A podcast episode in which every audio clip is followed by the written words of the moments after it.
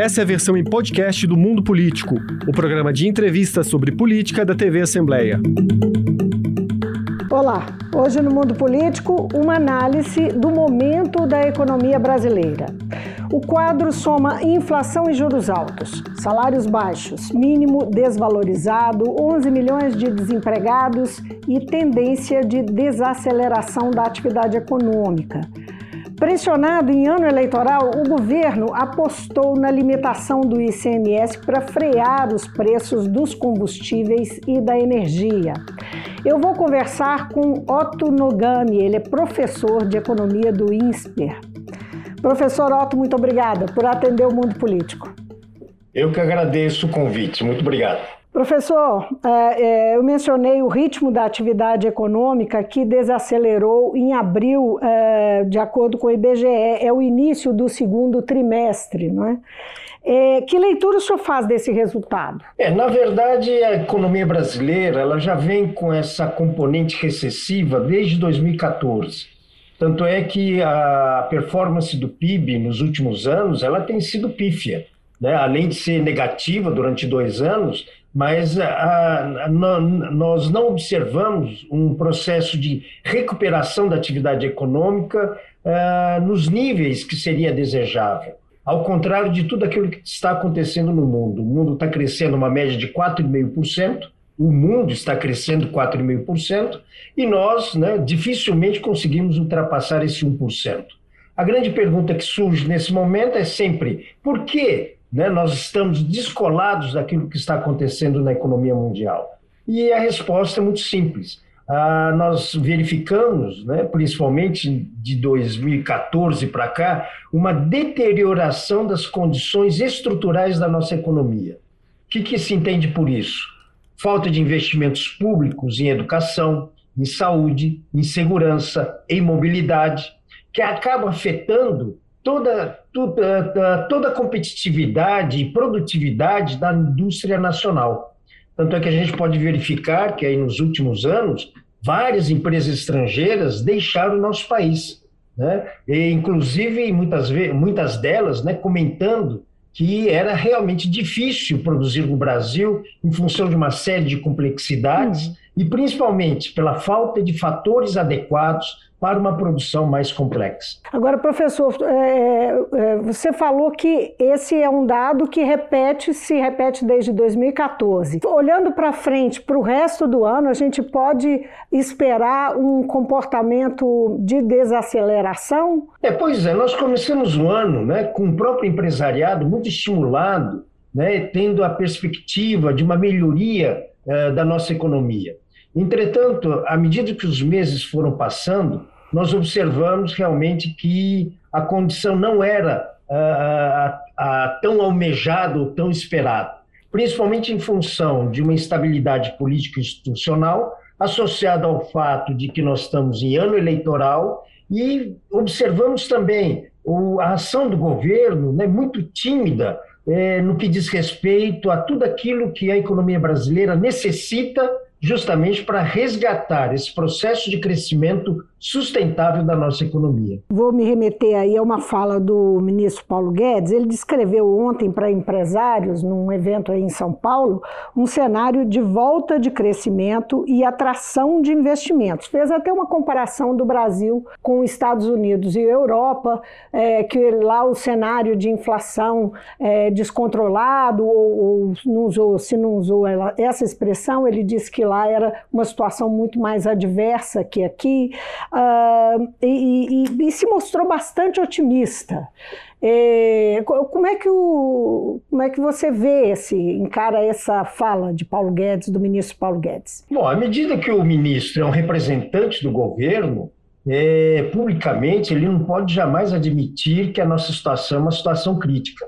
Né? Porque a partir do momento que o governo reconhece a fragilidade da, da nossa economia, ele começa a transmitir um pessimismo muito grande à sociedade e a sociedade acaba reagindo negativamente, sem dúvida alguma. Só que essa comparação né, de que nós estamos melhor do que o restante do mundo, aí temos que tomar um pouco de cuidado. Por quê? Porque a nossa economia, indiscutivelmente, é altamente dependente do capital estrangeiro, seja no que diz respeito ao capital financeiro, para ajudar a financiar a dívida pública, e principalmente o investimento direto no país, eh, para poder adequar as condições de produção. Por quê? Porque nós não temos poupança doméstica, consequentemente, não temos capital nacional para ser investido na nossa indústria então, para que a gente possa atender necessidades e desejos da sociedade, nós dependemos das multinacionais. E a multinacional, ela vem por um país à medida que ele consegue ter um horizonte adequado para a sua operação aqui dentro do, da nossa economia. Então, esse é um aspecto importante a ser considerado. Então, se os Estados Unidos ah, o continente europeu está com essa componente cri, eh, de crise, né, que, conforme a fala do ministro, está fora de controle, à medida que a nossa dependência é grande com relação a essas economias, se eles entrarem em crise, essa crise se repercutirá para a nossa economia com uma potencialidade muito maior. Porque o que ele então... disse foi exatamente o contrário, é que nós estaríamos caminhando para um cenário muito melhor do que a Europa e os Estados Unidos, e, desvinculando e o então, cenário mas... deles do nosso. Né? Mas, pois é, à medida que existe essa nossa dependência com relação ao setor externo, então, qualquer crise que surja nesse setor externo, ele repercute negativamente sobre a nossa economia. É, como é que você viu o, a declaração do ministro sobre tabelamento de preços, coisa que ele, nesse evento de ontem, ele acabou negando, é, ou dizendo que não era bem assim, e acabou dizendo a frase, se não quiser fazer, que se dane. É, pois é, é uma ação né, que não desejada do governo, todo e qualquer governo. Por quê? Preços são definidos pelo mercado, nessa famosa relação econômica de oferta e demanda.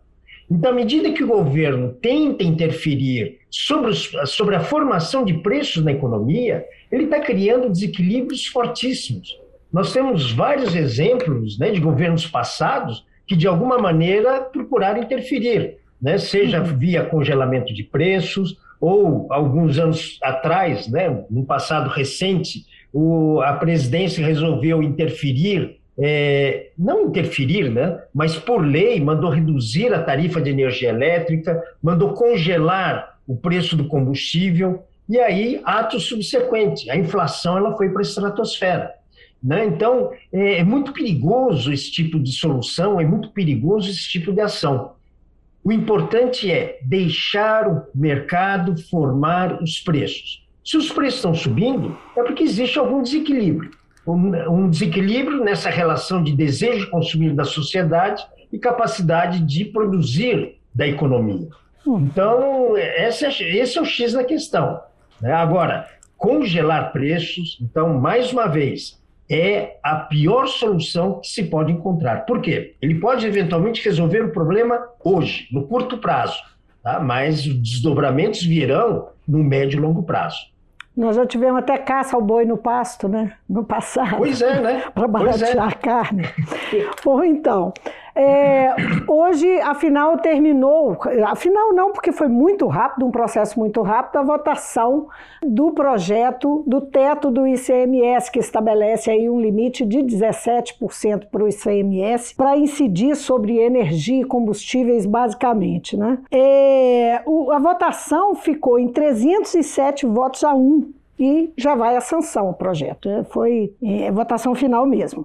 Dois terços da Câmara apostando na saída que o governo apresentou na tentativa de reduzir o preço dos combustíveis e todo o esforço é no caminho da inflação. Toda essa conversa do ministro Paulo Guedes, inclusive, que nós mencionamos aqui agora, inclusive, tem aí o pano de fundo o tempo todo de combate à inflação. É, como é que você vê essa essa votação e esse projeto que foi uh, quase que aclamado, né? dois terços do, do, da casa, é muita coisa. Aclamado porque nós estamos em ano eleitoral.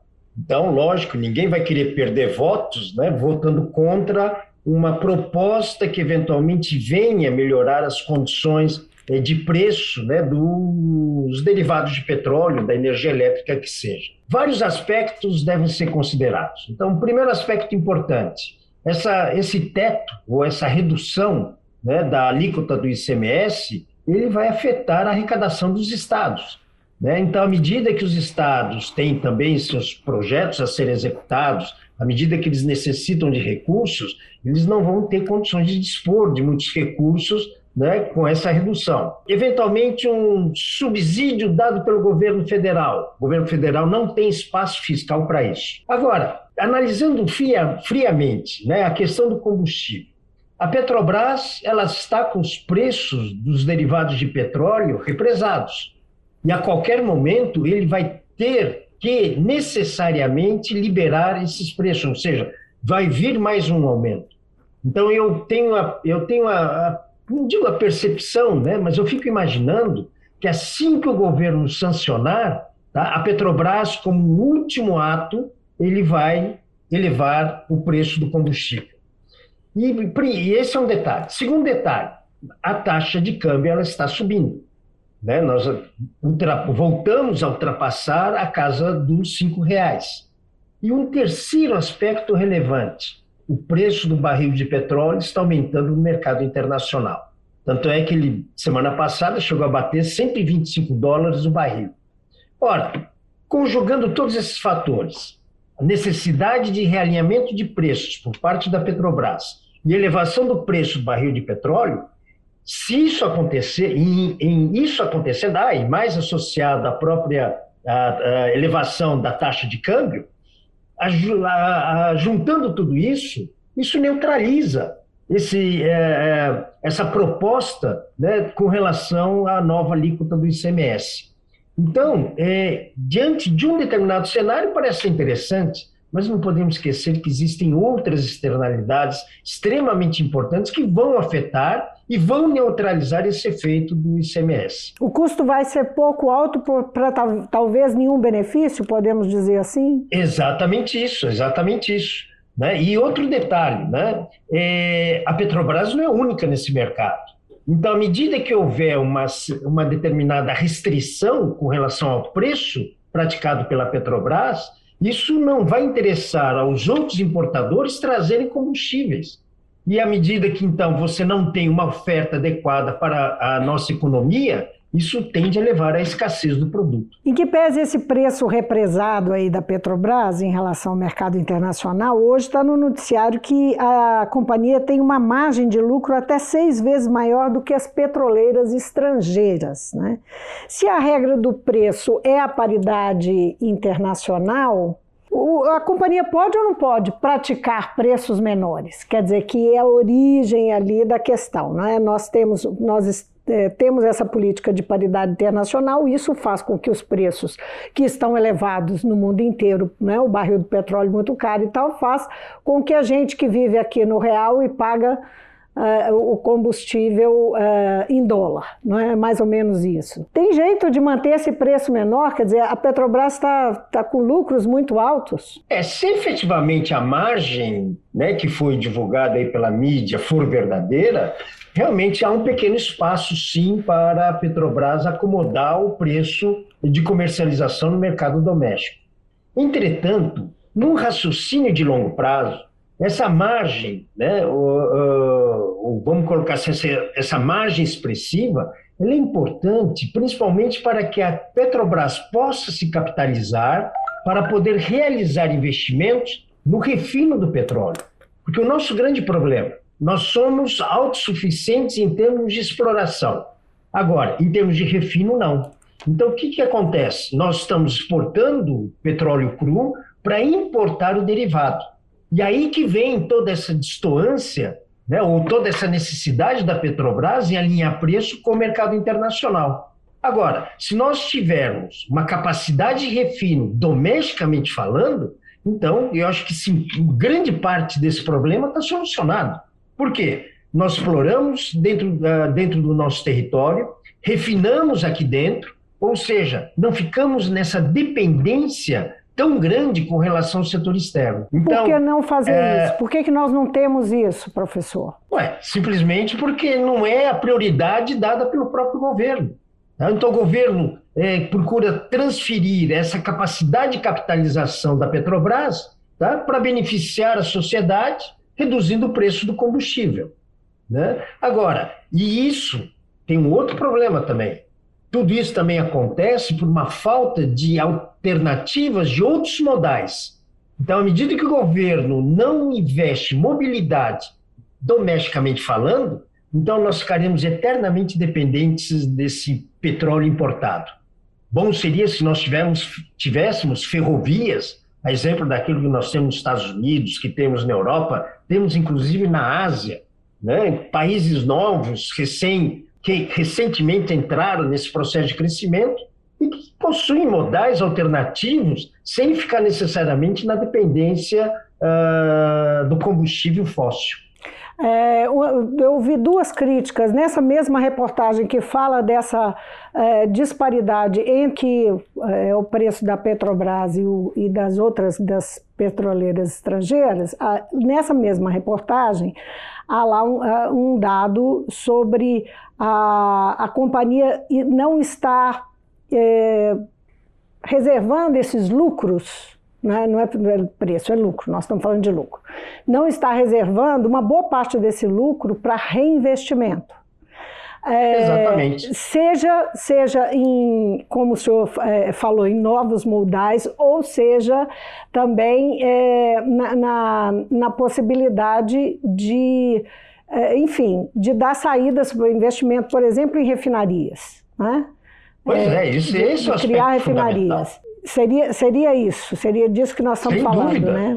Sem dúvida. Quer, Quer dizer, ele está tá transferindo a maior parte dos lucros, distribuindo a, não é, aos é, aqueles que têm é, ações, os acionistas. Né? Na verdade, uhum. na verdade, a Petrobras está pegando essas reservas e subsidiando o preço da gasolina. Né? À medida que ele não pode repassar é, é, é essas mudanças ou esses aumentos no preço do combustível, então, na verdade, é a Petrobras quem está bancando. E à Agora, medida que ela banca, ela reduz a capacidade de investimento para ampliar a sua capacidade de refino. Uhum. Agora, o, essa é uma decisão é, que eu sei que a Petrobras tem um conselho. Agora, qual que é o peso da, da posição, da política econômica do governo, da orientação do governo federal, que é que tem a maior parte das ações da companhia? A maior parte das ações da companhia tem a condição Controle. de eleger o maior número de conselheiros uhum. no conselho de administração que acabam interferindo nos destinos da própria empresa.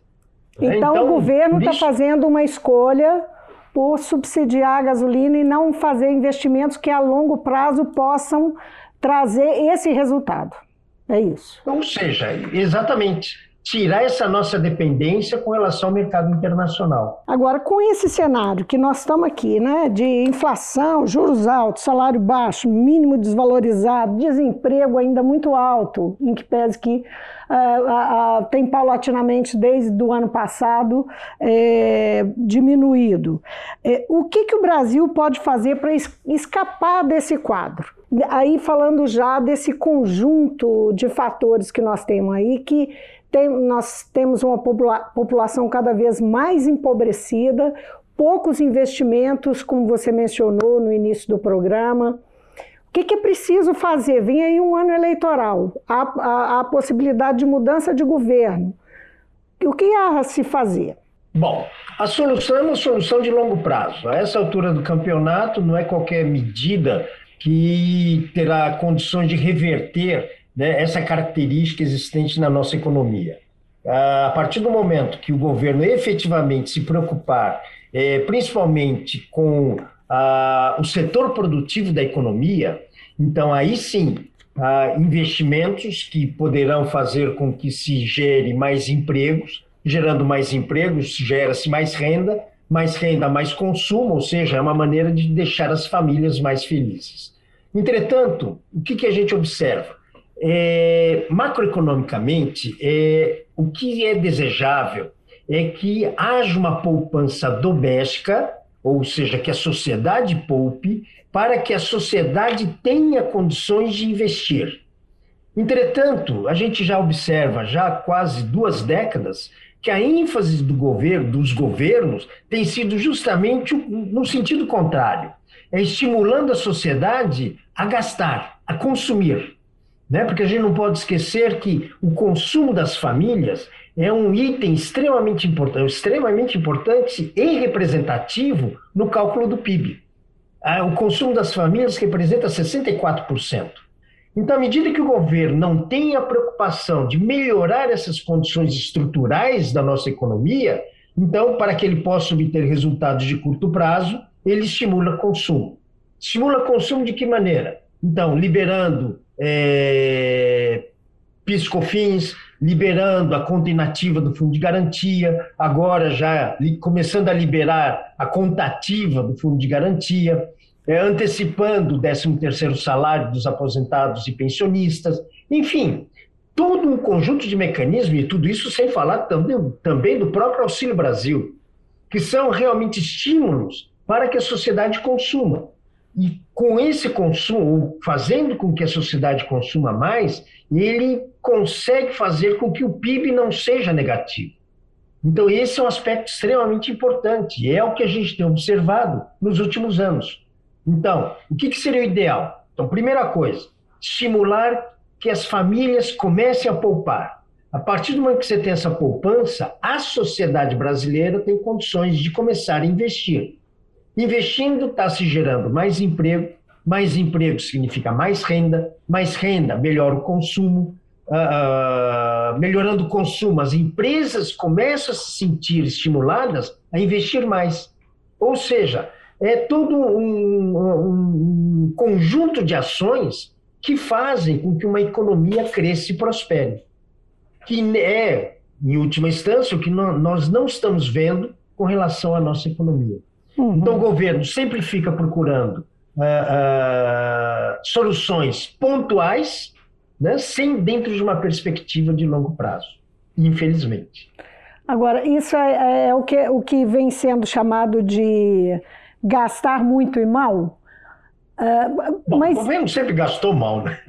Isso é um detalhe importante. Mas é Não um só aspecto... gastar mal, né? Uhum. Tem muitos vazamentos aí também. Né? Tem muitos vazamentos no caixa.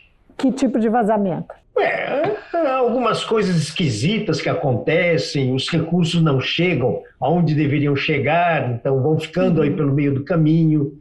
Então, esses são aspectos que realmente atrapalham bastante.